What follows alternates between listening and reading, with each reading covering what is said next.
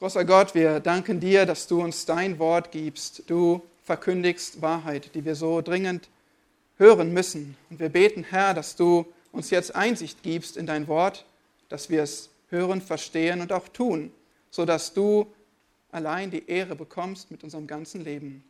Amen. Wir leben im Informationszeitalter. Anders gesagt, wir sind überschwemmt von Informationen. Wissen ist nur einen Mausklick entfernt. Aber auch die Wahrheit? Wahrheit ist weit schwieriger zu finden als Wissen. Wer kann heute noch unterscheiden zwischen Wahrheit und Fake News? Propaganda, Werbung, Verschwörungstheorien. Wissen ist nicht gleich Wahrheit. Wer kann überhaupt verlässlich Wahrheit geben? Sind es die Professoren oder die Politiker oder die Talkshow-Gäste, die Massenmedien vielleicht? Jemand sagte zutreffend, Zitat, wir haben noch nie so viel gewusst und so wenig verstanden. Zitat Ende. Wissen ist nur ein Mausklick entfernt, aber dort bleibt es meist auch. Dieses Wissen wandert nicht in die Köpfe, geschweige denn in die Hände. Geschwister, im Informationszeitalter brauchen wir nicht nur Informationen, wir brauchen die richtigen. Wir brauchen die richtigen Informationen. Wir brauchen Wahrheit. Und die gibt uns nur unser Schöpfer, der sich uns ausgedacht hat, der diese Welt regiert. Und er hat uns dieses Buch hinterlassen, seine Wahrheit. Geschwister, wir brauchen nicht nur Kopfwissen, wir brauchen gelebte Wahrheit.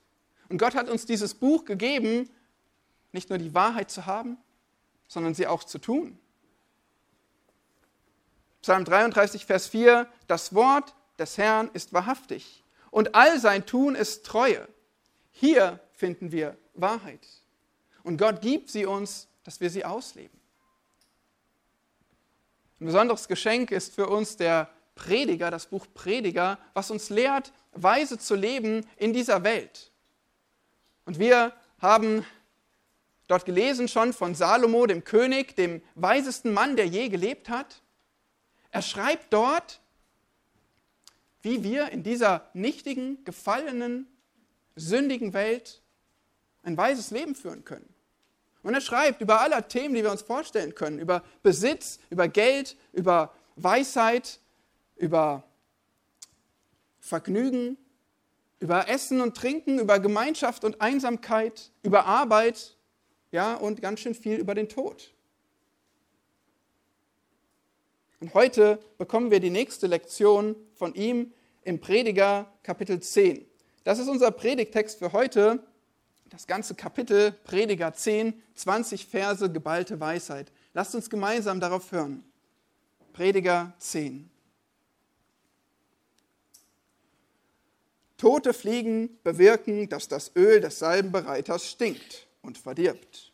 Ein wenig Torheit wiegt schwerer als Weisheit und Ehre. Der Weise trägt sein Herz auf dem rechten Fleck, der Narr hat es am unrechten Ort.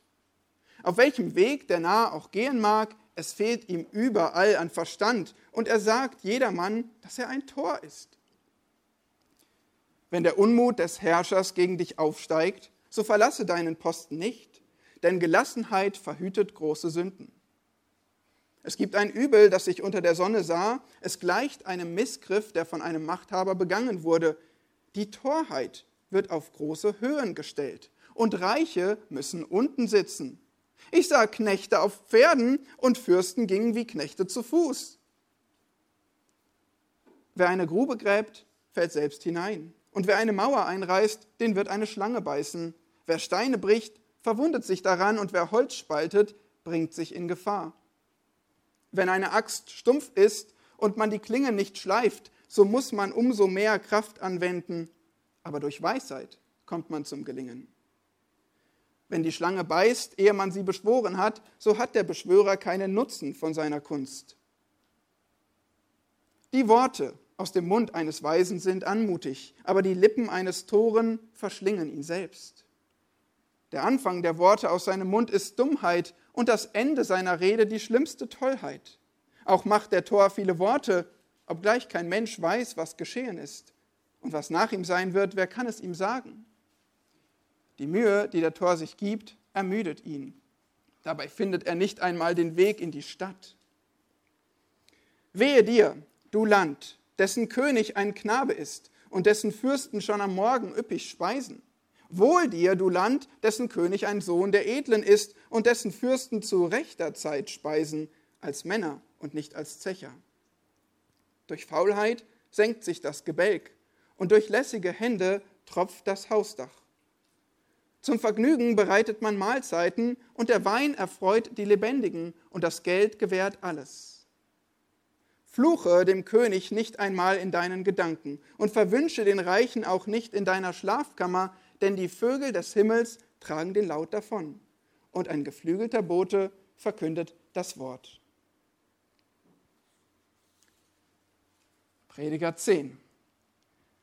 Das wollen wir uns heute anschauen. Ein Kapitel voll mit Beobachtungen über das Leben hier auf der Erde. Viel über Weisheit und Torheit, so wie es typisch für die Weisheitsliteratur ist. Und vor allem geht es hier um die Torheit. Der Prediger hilft uns einmal mehr unser Leben zu verstehen, indem wir einfach Dinge beobachten können, mit ihm hineingenommen werden, das Leben zu beobachten. Aber er hilft uns nicht nur zu verstehen, sondern er möchte uns indirekt lehren, wie wir selbst leben sollen. Hier ist es gewissermaßen Lernen durch Abschreckung. Er warnt uns vor Torheit. Er zeigt uns die Torheit als sein Anti-Beispiel von dem, was wir tun sollen. Sei kein Tor. Richtig entscheiden, Torheit vermeiden und dann weniger leiden. Das ist das Ziel mit dieser Belehrung. Und das willst du auch, oder? Wer will schon töricht leben? Wer will schon ein Tor sein? Höchstens ein Tor schießen willst du vielleicht. Also erspar dir einige Nöte in deinem Leben, indem du Fehler eben nicht machst. Wenn du zuhörst und mitdenkst bei der Lehre der Weisheit, dann kannst du dir so viel ersparen. Wenn du Gottes Informationen hörst, Gottes Informationen, die garantiert wahr sind und nützlich für dein Leben. Und heute in diesem Text siehst du fünf Lebensbereiche, in denen Torheit großen Schaden anrichtet. Mit dem Ziel, dass du weise leben lernst. Also wir sehen fünf Lebensbereiche, in denen Torheit großen Schaden anrichtet, damit du weise leben lernst. Und zwar erstens das Herz, zweitens die Hierarchie, drittens das Handeln viertens das Reden und fünftens die Regierung. Das Herz, Verse 1 bis 3, die Hierarchie, Verse 4 bis 7, das Handeln, Verse 8 bis 11, dann das Reden in Versen 12 bis 15 und schließlich die Regierung, Verse 16 bis 20. Sei kein Tor. Und so beginnt der Prediger seine Ausführung, sein Kapitel, mit einer gewissermaßen einer Überschrift in Vers 1. Tote Fliegen bewirken, dass das Öl des Salbenbereiters stinkt und verdirbt. Ja, heute ist es heiß. Stellt euch mal vor, ihr könntet nicht duschen. Damals gab es eine Welt ohne Duschen und da brauchte man unbedingt Öl, um gut zu riechen. Aber jetzt stell dir vor, es ist heiß und du schwitzt und du sehnst dich nach deinem Öl und dann machst du diese Öldose auf und dir kommt ein fauliger Geruch entgegen. Das wirst du dir gewiss nicht auftragen. Nun, schon damals waren Fliegen Plagegeister. Und wenn eine ins Öl geriet und dort starb und ihre Ausscheidungen hinterließ, dann stank das Öl und keiner konnte es mehr benutzen. Vielleicht in etwa so, wie wir den ge gelernt haben, dass in der Schweiz, wenn in den Käse ein, eine Fliege kommt oder irgendein Ungeziefer, dann ist, kann er nicht mehr verwendet werden, nicht mehr verkauft werden und die Arbeit ist hinüber. Ja? Nun gut, jetzt hörst du hier von Fliegen und Sterben und Ausscheidung und fauligen Geruch und du findest das vielleicht eklig. Aber dann ist es sehr gut, weil du musst nämlich genau das verstehen. Das ist eklig, das will ich nicht, das ruiniert alles. Das ist die Botschaft des Predigers hier. Genauso wie ein paar Fliegen ein wohlriechendes Öl verderben können, kannst du mit nur etwas Torheit dein Leben ruinieren. Ein wenig Torheit wiegt schwerer als Weisheit und Ehre. Dafür müssen wir nochmal definieren, was ist eigentlich die Weisheit? Weisheit verstehen wir als die praktische Fähigkeit, Wissen anzuwenden, und zwar Gottes Wahrheit anzuwenden. Es geht um eine Anwendung von, von Wahrheit. Entscheidungen nach Gottes Willen zu treffen. Das ist Weisheit für den Prediger und für die Bibel. Und auf der anderen Seite ist Torheit natürlich das Gegenteil, nämlich ein dummes, unvorsichtiges und schädliches Verhalten. Aber Torheit ist nicht nur ein Verhalten. Torheit, ihr wisst das, was spricht der Tor in seinem Herzen, laut der Bibel? Was sagt der Tor in seinem Herzen? Es ist kein Gott. Es gibt keinen Gott. Das ist die Wurzel aller Torheit. Torheit ist nicht nur ein dummes Verhalten, Torheit wurzelt darin, Gottes Wahrheit, die einzige verlässliche Wahrheit in dieser Welt, zu verwerfen und meine eigene Wahrheit aufzurichten, meine eigenen Theorien und so mein Leben zu führen. Das ist Torheit laut der Bibel. Also dieser Tor, der ist nicht jemand, der töricht lebt, weil er Google nicht kennt, sondern er lebt töricht, weil er Gott nicht kennt. Er lebt töricht, weil er Gott nicht kennt. Er hört nicht auf Gott, und er tut seine Gebote nicht und das tut ihm weh im Leben. Das schadet ihm. Und das ist der Punkt für, für diese ganze, die ganze Predigt quasi zu Beginn in der Überschrift. Pass gut auf dein Leben auf. Schon ein wenig Torheit kann dein Leben zerstören, kann es ruinieren. Vielleicht bist du eine kluge, angesehene, schöne Person, aber du kannst alles ruinieren. Deinen ganzen Ruf, dein ganzes Leben durch Torheit. Durch ein Leben ohne Gott und ohne sein, sein Wort, seine Wahrheit. Man sagt, es ist weit weniger nötig, um etwas zu ruinieren, als um etwas zu erschaffen. Klar, oder? Es braucht so viel Mühe, etwas aufzubauen, und dann braucht es nur eine unvorsichtige Bewegung und alles ist kaputt. Und so ist das auch mit der Torheit. Sie kann unser Leben ruinieren. Und nach der Überschrift zeigt der Prediger, wo die Torheit herkommt. Vers 2, der Weise trägt sein Herz auf dem rechten Fleck, der Narr hat es am unrechten Ort. Wörtlich ist laut Vers 2 das Herz des Weisen in seiner rechten oder zu seiner rechten Hand. Woher kommt das? Die rechte Hand, die wird verstanden als die, die Seite der Stärke, des Schutzes, die mächtige Seite. Und die linke Hand dagegen ist assoziiert mit Inkompetenz, mit Unbedürftigkeit. Und so wird gesagt, der Tor, der hat sein Herz auf der linken Seite. Die Schlachter gibt deswegen den Sinn auch ganz gut wieder, wenn sie sagt, er hat sein Herz am unrechten Ort, am falschen Ort, am schwachen Ort. Was heißt das? Der Sitz seiner Persönlichkeit, sein Herz, sein innerer Mensch ist am falschen Ort, völlig falsch aufgebaut, falsch ausgerichtet, eben weil er Gott nicht kennt und fürchtet. Und das ist das Problem der Menschen. Nicht ein mangelndes Wissen, eine mangelnde Belehrung, ein schlechtes Umfeld, eine schreckliche Kindheit, sondern das Herz. Das Problem sitzt im Herzen. Wir sind töricht, wenn wir das Herz am unrechten Ort haben, wenn wir Gott nicht fürchten. Die Wurzel der Torheit ist also im Inneren. Und dann heißt es in Vers 3, folglich fehlt es ihm überall an Verstand. Oder sein Herz fehlt ihm. Das ist eigentlich das gleiche Thema hier.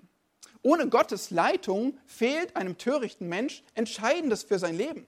Er weiß gar nicht, wie er sein Leben richtig führen kann, im Einklang mit dem, was Gott geschaffen hat, was er geboten hat, was wahr und richtig ist. Es fehlt ihm an Verstand. Und dann heißt es, er sagt jedermann, dass er ein Tor ist. Nun habt ihr schon Leute gesehen, die herumlaufen und sagen, ich bin dumm, ich bin ein Tor, ich bin ein großer Narr. Wahrscheinlich nicht. Wahrscheinlich tut der das auch nicht. Aber wie sagt er es den Leuten? Durch sein Verhalten, durch sein Tun. Sie sehen es an dem, wie er sich verhält und wie er spricht. Er braucht es gar nicht explizit sagen. So sagt er jedermann, dass er ein Tor ist. Und wir können das auch sehen in unserer Welt um uns herum.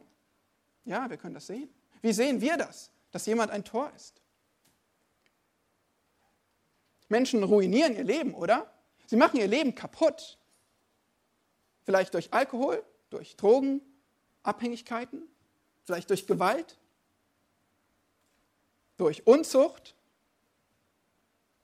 zügelloses Leben, vielleicht auch einfach durch Lästern, Betrug, zerstören sie Beziehungen, ruinieren ihr ganzes Leben. Der gottlose Mensch sagt dadurch jedermann, dass er ein Tor ist. In Römer 1 sehen wir das so gut auf den Punkt gebracht. Sie, dort heißt es, Gott haben diese Menschen abgelehnt und da sie sich für weise hielten,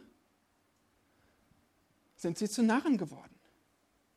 Sie denken, ich bin so klug, ich sage, es gibt keinen Gott, man kann ihn ja eh nicht beweisen, ich habe ihn nicht gesehen, es gibt keinen Gott. Und halten sich für weise darin, vielleicht für weiser als die Christen, die noch in der Bibel lesen. Aber darin sind sie zu Narren geworden. Ihr Leben zeigt, dass sie nicht verstanden haben, wie man weise entscheidet, wie man weise vorangeht und redet.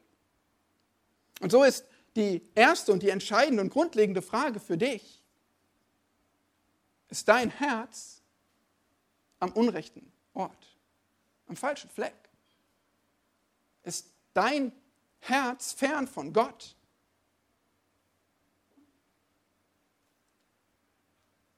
Fürchtest du Gott nicht?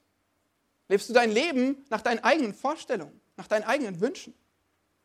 Glaubst du, du seist weiser als Gott und andere Menschen könnten dir erzählen, wie du dein Leben, wie du, wie du Freude und Spaß haben kannst, wie es dir gelingt, aber dabei verwirfst du das, was Gott sagt? Das hat Konsequenzen für dein Leben. Es schadet dir in deinem Leben. Aber nicht nur das. Gott ist zornig darüber, über jeden Menschen, der ihn verwirft, über jeden Menschen, der sagt, ich weiß es besser als du und auf seine Worte nicht hört. Gott ist zornig darüber und wird das ewig strafen. Und deswegen ist das so ernst und die wichtigste Frage für dich. Wo ist dein Herz? Gehört es Gott oder ist es fern von ihm? Und wenn es fern von ihm ist, dann musst du wissen und darfst du wissen, Gott ruft dich heute dazu umzukehren. Gott sagt heute, gib mir dein Herz. Gott sagt heute, bekenne deine Torheit und komm zu mir und bitte mich um Vergebung. Denn Gott hat alles dafür getan. Er hat seinen Sohn aus dem Himmel gesandt. Er hat sein Leben hingegeben, damit wir leben können. Er hat sein Blut vergossen für Menschen wie dich und mich. Und wir müssen glauben, dass Gott der einzige Retter ist. Dass wir ihn brauchen als Retter von unserer Schuld. Und dann vergibt er uns gnädig und nimmt uns auf in seine offenen Arme und lehrt uns zu leben. Er lehrt uns Weisheit für unser Leben hier auf Erden und vor allem er schenkt uns ein ewiges Leben frei von Sünde und frei von jeglicher Torheit in seiner Gegenwart. Hier ist die größte Torheit. Wer, wer das verwirft, der, dessen Leben, er kann sein Leben nur töricht führen. Wer Gott ausklammert, ohne ihn lebt, nicht auf sein Wort hört. Deswegen bitte, kehr um zu ihm und glaub ihm und gib ihm dein Leben.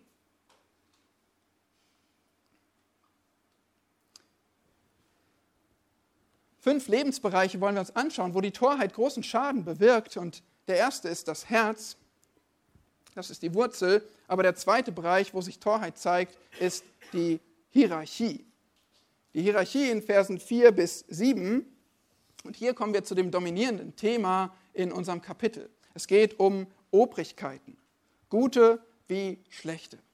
Und es geht vor allem darum, wie wir diesen Obrigkeiten, den Autoritäten begegnen. In diesem ganzen Kapitel gibt es nur zwei Verse, in denen uns etwas aufgetragen wird.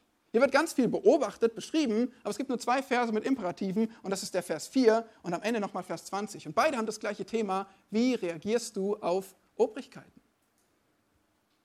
Vers 4, dort heißt es, wenn der Unmut des Herrschers gegen dich aufsteigt, so verlasse deinen Posten nicht, denn Gelassenheit verhütet große Sünden.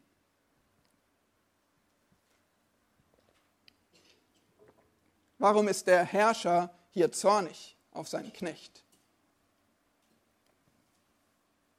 Vieles ist denkbar, aber der Text sagt es uns nicht. Es könnte etwas Verschuldetes sein, es könnte unverschuldet sein, auf alle Fälle ist er zornig. Und stell dir vor, dieser Herrscher ist zornig auf seinen Knecht, schreit ihn an, wirft ihm Dinge vor. Was wäre die natürliche Reaktion? Was wäre deine Reaktion? Das stimmt so nicht. Diskutieren, ungerecht. Aber du hast doch auch. Oder vielleicht einfach weglaufen der unangenehmen Situation entfliehen. Aber das wäre Torheit. All diese Reaktionen würden nur dazu führen, dass es weiter eskaliert. Und überleg mal, wer den kürzeren ziehen würde. Der Knecht, der Untergebene. Und so kann es auch uns gehen. Wenn du von einem, wenn ein Polizist oder ein Chef oder so jemand sich dir gegenüber im Ton vergreift, vielleicht irrt er sich. Aber trotzdem wäre es nicht so weise, ihm die Stirn zu bieten. Beleidigt er dich, musst du nur eine Beleidigung ertragen. Aber beleidigst du ihn zurück, dann bist du vielleicht deinen Job los oder andere dumme Konsequenzen. Und deswegen ist der weise Weg Gelassenheit.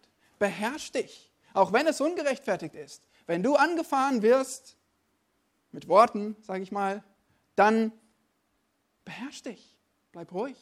Gelassenheit wird große Sünden verhüten. Das gilt auf allen Ebenen, auch ihr Kinder. Vielleicht kommt es manchmal vor, dass eure Eltern euch sehr böse schimpfen. Auch dann Beherrschung, Gelassenheit verhütet große Sünden. Für uns alle gilt das. So müssen wir mit Autoritäten umgehen.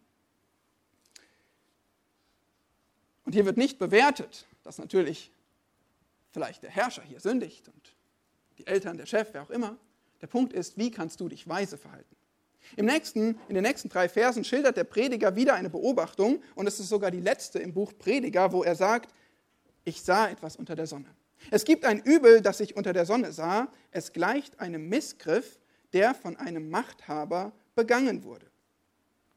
Hier wird die Rangordnung umgekehrt, die Hierarchie verdreht. Die Torheit wird auf große Höhen gestellt und Reiche müssen unten sitzen.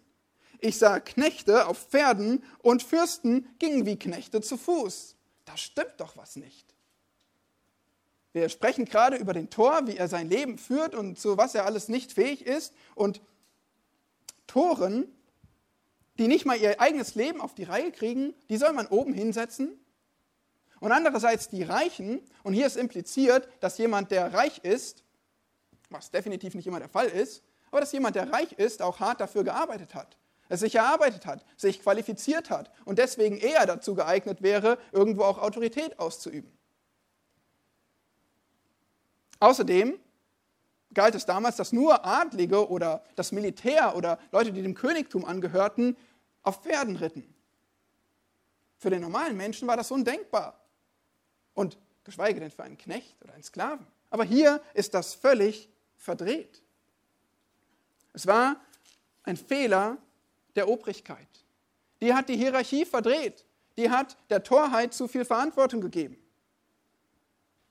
Den falschen Personen Macht und Ehre verliehen. Hast du sowas auch schon mal mitgekriegt? Kennen wir auch, oder? Ohne ins Detail zu gehen, gerade in der Politik geht es heute mehr um Schauspielkunst als um Wissen. Es geht mehr um Rhetorik als um harte Arbeit. Es geht mehr um Charisma als um Charakter. Und so bekommen oft die falschen Personen die Verantwortung. Auch da hat Torheit Konsequenzen.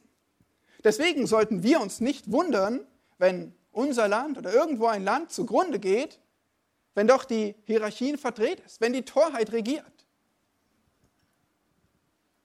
Aber selbst wenn wir darunter leiden sollten, unter törichter Herrschaft, unter törichten Hierarchien, Rangordnungen, was sollten wir tun?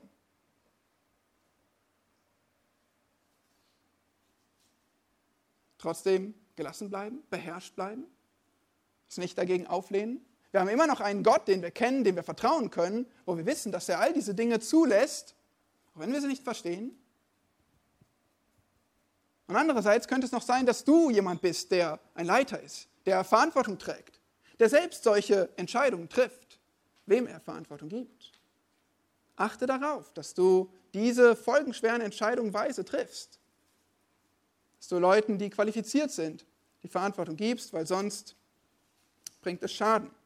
Torheit bewirkt Schaden in verschiedensten Lebensbereichen und wir haben das Herz gesehen und wir haben die Hierarchie gesehen und drittens das Handeln. Vers 8 bis 11. Und in Vers 8 lesen wir, wer eine Grube gräbt, fällt selbst hinein und wer eine Mauer einreißt, den wird eine Schlange beißen. Wer Steine bricht, verwundet sich daran und wer Holz spaltet, bringt sich in Gefahr. Hier können wir sagen, viermal dumm gelaufen. Die meisten Übersetzungen im Deutschen, die sagen hier, und das ist, denke ich, besser so zu verstehen, wer eine Grube gräbt, kann hineinfallen. Wer eine Mauer einreißt, den kann eine Schlange beißen. All diese Dinge sind möglich, aber ihr solltet den Text nicht so verstehen, dass es immer passiert und garantiert ist. Es sind hier einfach vier Situationen aus der damaligen Arbeitswelt, in denen wir dumm gelaufen sind. Erstens der Bauer oder Jäger, der eine Grube gräbt und ihm könnte es passieren, dass er die eigentlich für einen anderen Zweck gedacht hat, für irgendein Jagdtier, aber er könnte selbst hineinfallen. Ihr müsst hier übrigens nicht an die Sprücheverse denken, wo das mit böswilliger Absicht die Grube gegraben wird, weil das ist hier nicht ähm, impliziert. Also ihm passiert es, er fällt in die Grube hinein. Der zweite ist der Arbeiter, der eine Mauer abreißt. Und solche Mauern, solche ähm, Trockenmauern waren ohne Mörtel einfach die Steine aufeinander gesetzt, dann gab es Lücken dazwischen. Solche Mauern konnte man zum Beispiel an der Grundstückgrenze finden. Und wenn so jemand sagt, hier, wir haben jetzt Grundstück erworben, wir reißen was ab, wir wollen ein neues Gebäude bauen und die Mauer einreißt, dann kann es durchaus mal sein, beim Steine wegnehmen, dass da eine Schlange sich eingenistet hatte und ihn beißt. Drittens, der Steinbrucharbeiter, der muss aufpassen, dass sich eine, nicht eine Platte plötzlich löst, an der er vielleicht gearbeitet hat und auf ihn fällt. Und viertens, der Holzfäller, der könnte von einem Stück Holz getroffen werden oder vielleicht von einem Stamm, der über den Boden rollt und auf seine Füße, wie auch immer. Viele, viele Gefahren. Typische Gefahren. Typische Gefahren in einer unsicheren Welt. Sei kein Tor bedeutet hier, sei vorsichtig. Sei dir bewusst, in welcher Welt du lebst, in einer Welt, in der es Gefahren gibt, in einer Welt, die unsicher ist. Deswegen sei wachsam, mach die Augen auf, sei so vorsichtig, wie du nur sein kannst, um Gefahren zu entgehen. Noch deutlicher wird das dann in Vers 10 und 11. Dort heißt es, Vers 10, wenn eine Axt stumpf ist und man die Klinge nicht schleift, so muss man umso mehr Kraft anwenden, aber durch Weisheit kommt man zum Gelingen. Ein weiser Mensch, der bereitet seine Werkzeuge vor. Wahrscheinlich weißt du das aus deiner eigenen Erfahrung, deiner Arbeit, besonders wenn du Handwerker bist. Wir sollten unsere Werkzeuge vorbereiten, denn man ist meistens schneller fertig, wenn man mit den richtigen Werkzeugen arbeitet, als wenn man einfach drauf loslegt und merkt, es funktioniert nicht so richtig. Und vielleicht hast du das auch schon mal erlebt, dass du dann irgendwas ziehst oder drückst wie verrückt und irgendwann bricht es ab und dann merkst du, oh, ich hätte drehen müssen. Oh, oh, hier der Hebel, den habe ich übersehen. Und so ist es klug, vorher nachzudenken, Werkzeuge vorzubereiten, Bescheid zu wissen, wie es funktioniert. Vers 11, wenn die Schlange beißt, ehe man sie beschworen hat, so hat der Beschwörer keinen Nutzen von seiner Kunst. Siehst du es? Wieder diese Schlange. Die muss uns nachgekrochen sein. Die war doch gerade in Vers 8 erst bei uns und schon wieder ist sie hier und sie beißt sogar nochmal. Schlangenbeschwörung war damals eine gefährliche Arbeit mit Giftschlangen, vielleicht Kobras oder Kreuzottern. Und wenn man nicht sofort erfolgreich war, dann konnte es passieren, dass diese Schlange beißt. Entweder den Beschwörer selbst oder seinen Kunden, aber für beide war es unangenehm und konnte mit dem Tod enden. Kein schönes Szenario. Und schon wieder ist die Lektion, Weitsicht ist besser als Nachsicht oder Vorsicht ist besser als Nachsicht. Also man sollte aufpassen. Das verbindet diese ganzen Lektionen von Vers 8 bis 11 im Handeln. Sei kein Tor im Handeln. Auch wenn du vielleicht nicht ähm, dein, dein Metier, dein, deine Welt nicht das Holzhacken ist oder das Schlangenbeschwören oder das ähm, Steine hauen und Mauern einreißen, dann ist es trotzdem ein hilfreicher Rat auch für dein Leben. Du solltest ebenso an Konsequenzen denken. Du solltest ebenso vorher überlegen, Werkzeuge vorbereiten, vorher nachzudenken, das zahlt sich aus. Du solltest vorsichtig sein, auch bei der Arbeit, denn sonst könnte dir etwas auf die Füße fallen. Und das ist die Frage. Ja, bereitest du dich so vor? Wie, wie gehst du überhaupt an dein Leben ran, an dein Handeln? Das kann die Arbeit sein, das kann einfach das Alltagsgeschehen sein.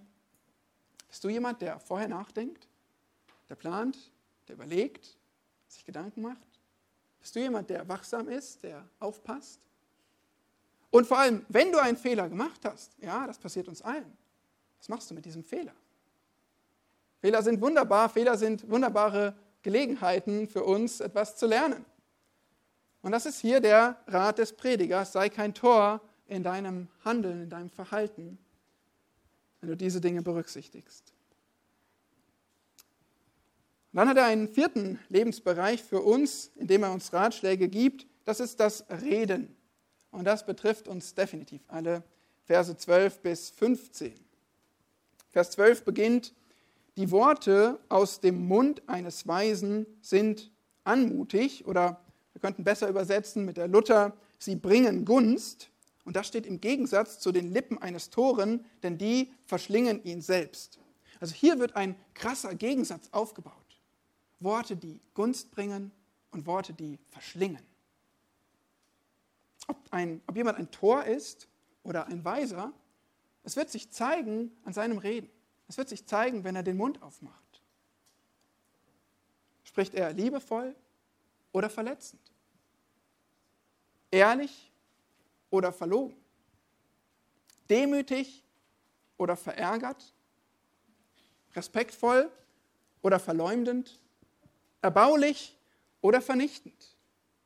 Wir könnten so weitermachen, machen morgen Vormittag so weiter auf dem Jugendcamp mit dem Thema zum Reden. Es ist so wichtig, welche Worte wir wählen. Entweder deine Worte bringen Gunst oder sie verschlingen dich selbst. Wie können Worte uns selbst verschlingen?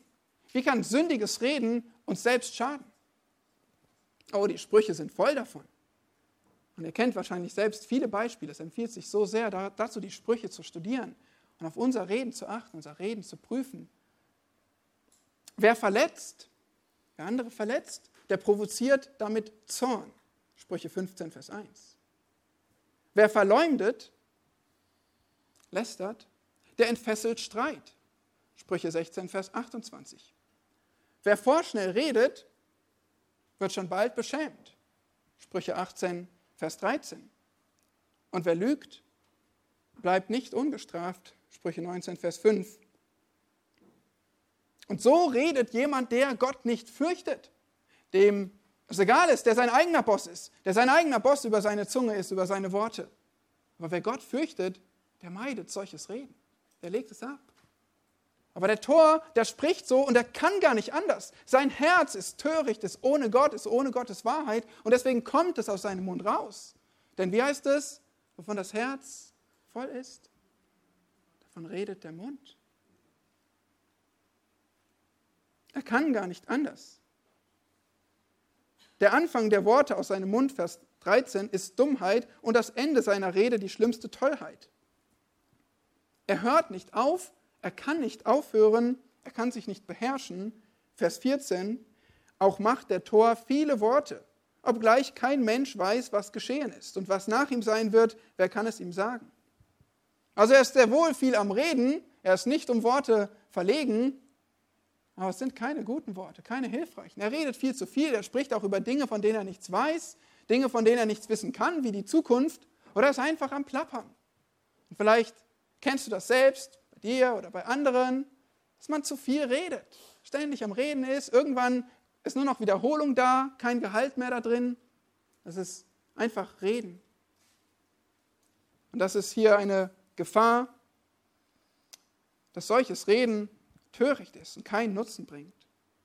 Nur der Tor, der kann gar nicht besser reden. Vers 15, bei ihm ist nicht mehr zu finden. Die Mühe, die der Tor sich gibt, ermüdet ihn. Er findet nicht einmal den Weg in die Stadt. Dieser Mensch scheitert schon an den einfachsten Aufgaben und wie zum Beispiel den richtigen Weg zu finden. Und so zeigt sich das auch an seinen Worten. Aber wir wollen uns überlegen, spreche ich Weisheit oder spreche ich Torheit? Kann man an deinem Leben sehen, dass Gott dein Herz erneuert hat? Kann man an deinen Worten sehen, dass sie Frucht eines gläubigen Herzens sind, eines Hören auf Gottes Wort? Sprichst du so, dass du den Hörern Gnade bringst? Kein faules Wort soll aus eurem Mund kommen, sondern nur eins, was erbaulich ist, was den Hörern Gnade bringt. Du kannst es mal prüfen, du kannst mal darauf achten, wenn du mit jemandem redest, wie geht der eigentlich von, von dir weg?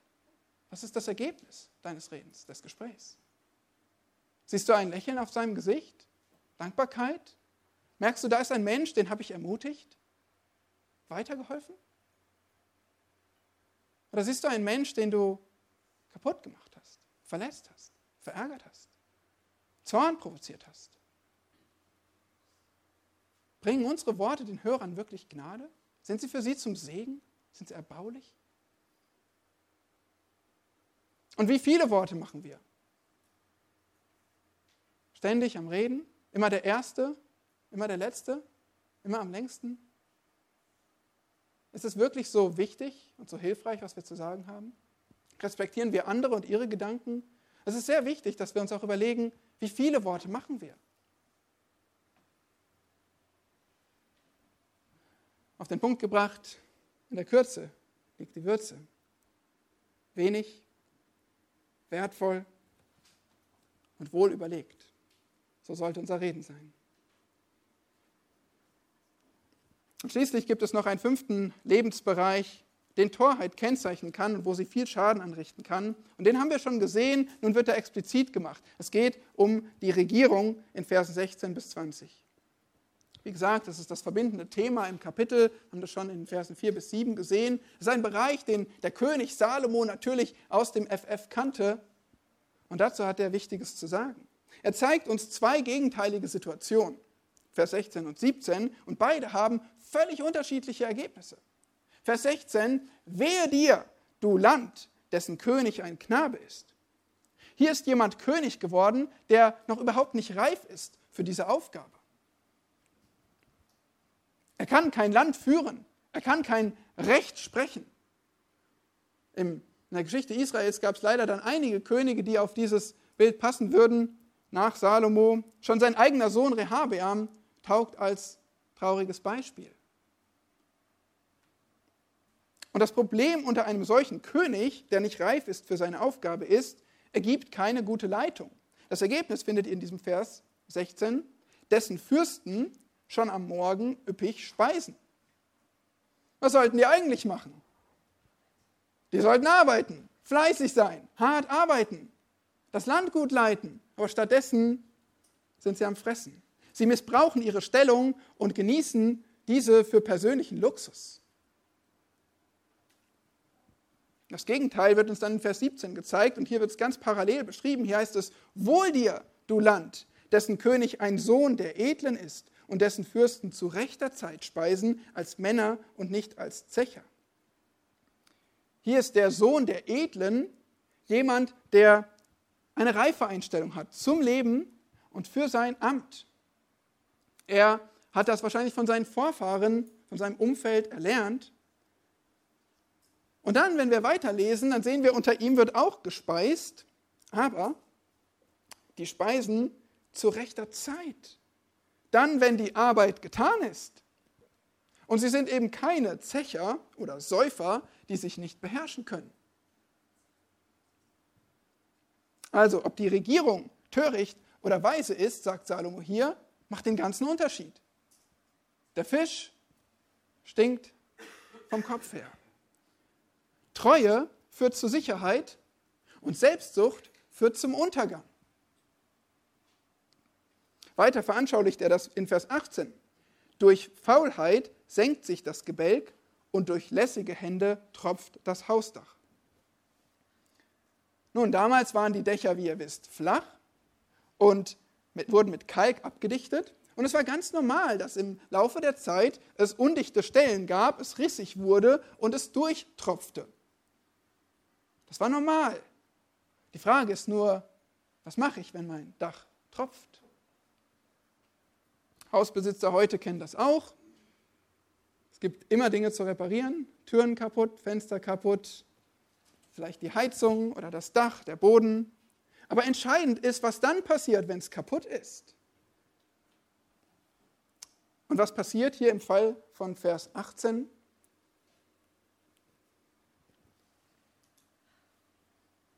Schwer zu finden. Seid ihr dabei? Seht ihr den Text? Was passiert hier? Was macht derjenige mit seinem tropfenden Dach? Genau, nichts. Der macht nichts. Und das ist das Wesen der Faulheit. Er tut nichts. Er müsste sich um diesen, dieses Problem kümmern, um diesen quälenden Missstand. Er müsste reparieren, aber er macht nichts. Und so wird es immer schlimmer, bis es einstürzt. Vielleicht kennst du das auch aus deinem Leben, ob mit oder ohne Flachdach dass du Dinge auf die lange Bank schiebst, die Aufschieberitis und nichts tust. Ja, wenn das im Falle eines Staates passiert, dann hat es noch größere Konsequenzen, aber auch für dein Leben ist es schon schädlich. Und wir sehen, bei einem törichten Staat können wir das auch beobachten, dass Entscheidungen zu lange aufgeschoben werden, dass vielleicht Missstände erst gar nicht richtig gesehen werden oder dass man sich nur um Personaldebatten dreht Parteiengeplänkel oder Privatinteressen und nicht gearbeitet wird. Wie in Vers 19. Zum Vergnügen bereitet man Mahlzeiten und der Wein erfreut die Lebendigen und das Geld gewährt alles. Essen, Trinken, Vergnügen, die Steuergelder machen es möglich. Das ist hier das Szenario, was er schildert. Und wenn man sich in einem solchen Szenario befindet, dann passt einem das nicht als Bürger. Oder dann wird man ärgerlich und sagt, so darf das nicht laufen. Vielleicht sagt man zu seinem Nachbarn, hey, hast du auch schon mitgekriegt, was die Regierung hier wieder mit uns macht und die kriegen nichts auf die Reihe und jetzt hast du schon von der dummen Entscheidung gehört. Idioten, keiner versteht was von seiner Arbeit, ach, die arbeiten doch überhaupt nicht. Ja, so kann es passieren, dass Menschen reden. Sie fluchen. Und genau dieses Szenario zeigt er uns in Vers 20. Fluche dem König nicht einmal in deinen Gedanken und verwünsche den Reichen auch nicht in deiner Schlafkammer. Du darfst Sünde nicht mit Sünde beantworten. Du darfst niemals Sünde mit Sünde beantworten. Das wäre töricht. Das ist ihm seine zweite Ermahnung im ganzen Kapitel wert und sie geht, wie gesagt, ums gleiche Thema. Wie reagierst du auf die Obrigkeit? Hier gibt es sogar zwei Autoritäten. Es gibt eine politische, den König, und dann gibt es andererseits die wirtschaftliche, den Reichen oder vielleicht den Chef heutzutage. Und Fluchen ist natürlich immer falsch. Es ist Sünde, keine Frage. Aber wenn du so über die Obrigkeit, über deine Autorität redest, dann ist es nicht nur Sünde, sondern auch besonders dumm. Du schneidest dir ins eigene Fleisch. Es wird dir auf die Füße fallen. Warum? Weil er sitzt am längeren Hebel oder sie. Der König oder der Chef oder der Herr, der würde schnell mitbekommen, wenn du so redest. Vers 20 endet mit diesen Worten, denn die Vögel des Himmels tragen den Laut davon und ein geflügelter Bote verkündet das Wort. Hier geht es natürlich nicht um echte Vögel und Flügel, sondern wer ist hier der Bote? Ein Mensch. Sagen wir nicht auch, ein Vögelchen hat mir gezwitschert? Oder Wände haben Ohren? Es ist nicht verblüffend, auch wie du das schon erlebt hast, dass du jemandem etwas vertraulich weitergibst und sagst, wirklich für dich behalten, ganz wichtig. Und kurze Zeit später war es bekannt und du merktest, die ganze Öffentlichkeit weiß davon. Nun, wir müssen uns gut überlegen, was wir sprechen. Wände haben Ohren Vögelchen zwitschern. Und bezüglich der Obrigkeiten ist es, rät uns Salomo hier, dass es besonders wichtig ist, auf seine Worte zu achten. Aber für uns ist der wichtige Appell immer noch sehr zeitgemäß. Ehrst du deine Regierung, ehrst du deine Obrigkeit, respektierst du die Menschen, die Gott über dich gesetzt hat? Das ist die Frage hier. Auch in Tagen von nationaler Faulheit und tropfenden Dächern, von Unanständigkeit, von Unreife und Zügellosigkeit gilt es trotzdem, Sünde nicht mit Sünde zu beantworten. Gilt es trotzdem, die Obrigkeit zu ehren, respektvoll zu reden. Gilt es trotzdem, Gott das Gericht zu überlassen und nicht Böses mit Bösem zu vergelten. Und diese Ermahnung brauchen wir alle, weil es Gott sehr wichtig ist. Er sagt, ehre deine Obrigkeit, sprich nicht schlecht über sie, sondern was sollst du stattdessen tun? 1 Timotheus 2, bete für sie. Wenn du irgendwas hast, was dich belastet, beschäftigt, ärgert vielleicht, bring es vor Gott ins Gebet und bitte ihn um seinen Segen für deine Regierung. Ja, das sind fünf Lebensbereiche, in denen Torheit großen Schaden anrichten könnte. Wir haben das Herz gesehen, die Wurzel alles Bösen. Wir haben dann die Hierarchie gesehen. Wenn die auf den Kopf gestellt ist, dann gibt es überall Probleme. Das Handeln haben wir gesehen. Wer nicht aufpasst, der wird den Preis dafür bezahlen. Viertens, das Reden, schlechte Worte, die zerstören Menschen und die zerstören uns selbst. Und fünftens, die Regierung, die kann ein Land ruinieren und trotzdem müssen wir sie respektieren. Was nimmst du nun mit? Sei kein Tor. Sei kein Tor. Aber was bedeutet das? Wie kannst du ein Leben führen, was nicht töricht ist? Nun, wir haben gesehen, womit es anfängt, wenn du überhaupt Gott fürchtest und auf sein Wort hörst. Das ist die Grundlage für alles. Aber dann hast du vielleicht auch in diesem Text gesehen, oder ich bin sicher, du hast gesehen, dass es Bereiche gibt, wo du dich töricht verhalten kannst, wo du töricht sprichst, wo du Buße tun musst und Weisheit lernen sollst zu Gottes Ehre. Und es ist wichtig, dass du darüber nachdenkst, dass du dein Herz prüfst und es vor Gott bringst. Und dass du dir eine Sache vornimmst, wo du sagst, ich möchte Sünde ablegen, Gerechtigkeit anziehen. Ich möchte, dass Gott mein Leben von Torheit reinigt und möchte ihm jetzt gehorchen. Wenn du das tust,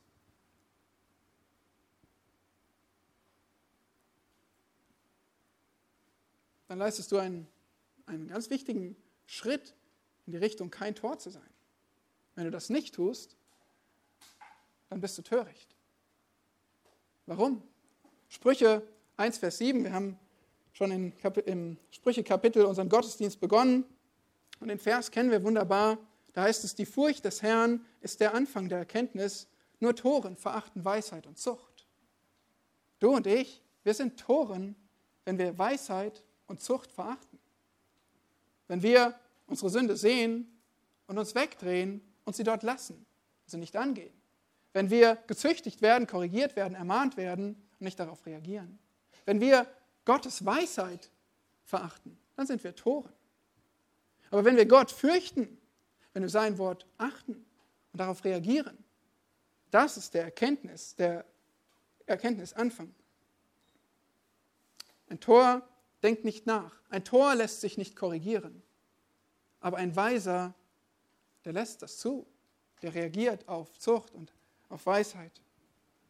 Und so gilt es für uns im Informationszeitalter mit so viel Wissen ohne Wahrheit und so viel Wissen ohne Wachstum. Fürchte Gott. Hör auf sein Wort und auf seine Weisheit und reagier darauf. Leb danach. Dann bist du kein Tor. Amen. Lass uns beten. Großer Gott, wir preisen dich, denn du gibst uns dein Wort. Du gibst uns Wahrheit, die sich die Menschen so sehr ersehnen in dieser Welt und doch so oft übersehen und nicht finden.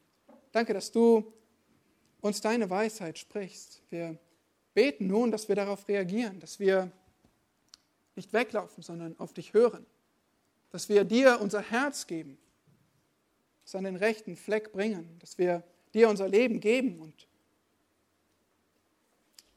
uns freuen in deiner Vergebung und Reinigung. Und dass wir dann lernen zu tun, was du sagst, dass wir unser Leben auf einen Fels bauen und nicht auf Sand, indem wir deine Worte hören und sie tun. Bitte zeig uns auf, wo wir uns töricht verhalten, töricht sprechen, töricht denken.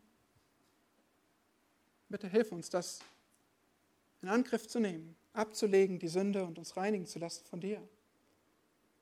Danke, Herr, dass du das tust, dieses wunderbare Werk. Wir danken dir, dass du uns auch eine Regierung gibst. Wir beten, dass wir sie respektieren. Wir beten vor allem, dass du ihnen Gnade schenkst, dass sie dein Evangelium erkennen und dich lieben lernen, dass sie dich fürchten lernen und dein, dein Wort befolgen lernen, sodass du ihre Wege auch segnen kannst und die Bürger im Land. Und wir beten, Herr, dass wir dieses dein gutes Evangelium weiterbringen in die Welt hinaus, dass die törichte Welt doch auch weise werden kann, damit du alle Ehre bekommst. Amen.